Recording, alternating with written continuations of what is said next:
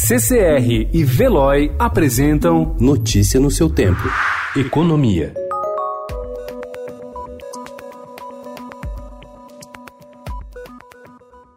Com o consumidor mais confiante, a venda de Natal em São Paulo teve a maior alta desde 2010. Segundo dados da Associação Comercial, o varejo registrou crescimento de 6,6% em relação ao ano anterior. Nos shoppings, o aumento nas vendas foi de 9,5%, o melhor resultado desde 2014, como reflexo da liberação do FGTS, queda dos juros e inflação controlada. No acumulado do ano, os centros de compra registraram uma alta nominal de 7,5% nas vendas ante as de 2018, somando mais de 168 bilhões de reais, o melhor resultado desde 2014 e acima do esperado pela Associação de Lojistas.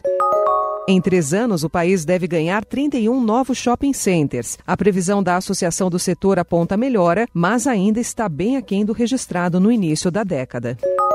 O presidente Jair Bolsonaro chega ao fim do primeiro ano de seu mandato longe de cumprir a promessa feita ainda durante a campanha eleitoral de zerar, agora em 2019, o rombo das contas públicas. Cálculos do próprio Tesouro Nacional apontam para o resultado positivo apenas em 2023, após as próximas eleições presidenciais.